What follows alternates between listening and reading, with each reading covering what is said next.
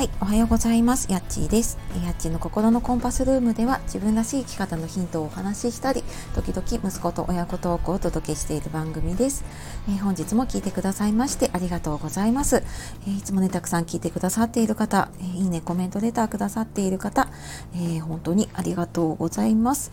え皆様ね、週の終わりになってきましたが、いかがお過ごしでしょうか？え1月もね、なんかあっという間に残りわずかになってきて、まあ、最後の週末に、ね、なってきましたね。はい、で、えー、今日はですね今日はえプロのコーチングセッション体験しましたっていうお話をしたいと思います。えー、私の配信しているねスタンド FM の方で、えー、私もよく配信を聞かせていただいている方で、番組が心理学で仕事と日常をちょっと良くするコツっていう山本武さんっていうねプロコーチの方が、えー、番組を配信していて、えー、まあ、そこをきっかけにですね、えー、普段山本さんがされているコーチングを、え、お年玉企画でね無料セッションを限定でやりますっていうことだったのでそちらの方で先日受けさせていただきました。で、まあ、無料とは言ってもね本当に90分、しっかりとお話を聞いて、しっかりとあの寄り添ってくださったなっていう印象です。で番組の方ねあのリンクで貼っておくのでぜひあの普段ね心理学アドラーとかねフランクル心理学のお話とかあと時々なんか子育てのお話とかもねしてくださっているのですごくなんか、うん、自分自身の迷った時の指針になるというかね、うん、すごくなんか日常生活に役立つお話が聞けると思います。はい、で、まあ、そんなねあのコーチングを受けてみてまあ、私自身もね今あのコーチングを使ったセッションっていうことで、まあ、コーチング勉強しながらね自分のセッションに、えー、取り入れていけたらと思っているところなので、えー、すごく勉強になりました。でそうだなあの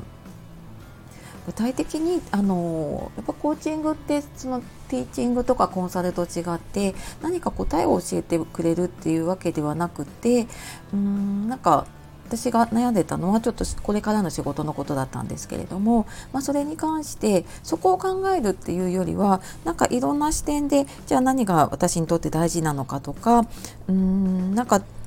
何のためにそれをやっているのかとか、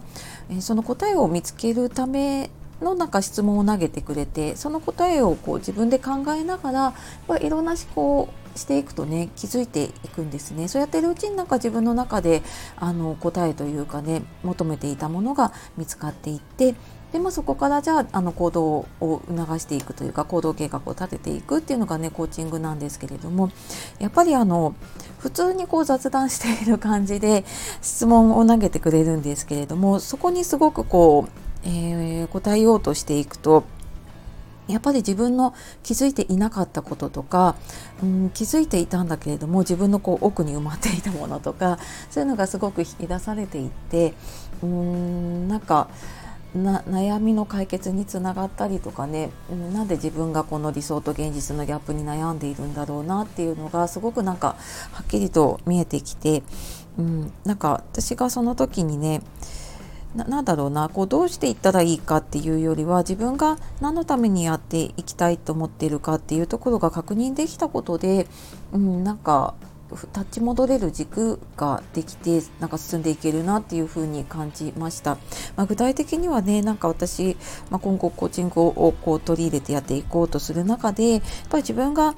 本当にやっていきたいと思っているのって人を笑顔にしたりとか誰かの人生が幸せになったらいいなと思ってやっていることなのでなんかうんその手法が何であれね、うん、そこがぶれてなければきっと私はねあのやっていけるんだろうなっていう風な気づきをいただきました。はい、で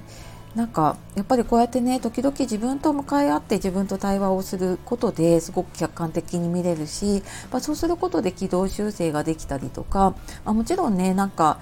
あなんか違うなって違和感感じたりね壁にぶつかること、まあ、誰でもあると思うんですけれども、まあ、そういう時にねなんか自分の中でこう答えを出していく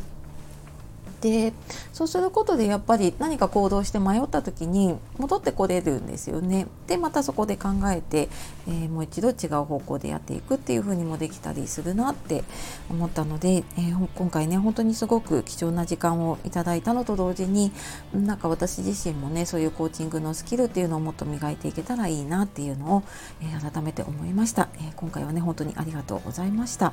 はいというわけで、え今日はですね、えプロのコーチングセッションを、えー、体験してきたお話をさせていただきました、えー、最後まで聞いてくださいましてありがとうございました、えー、ではね素敵な一日をお過ごしください。やっちがお届けしました。さようならまたね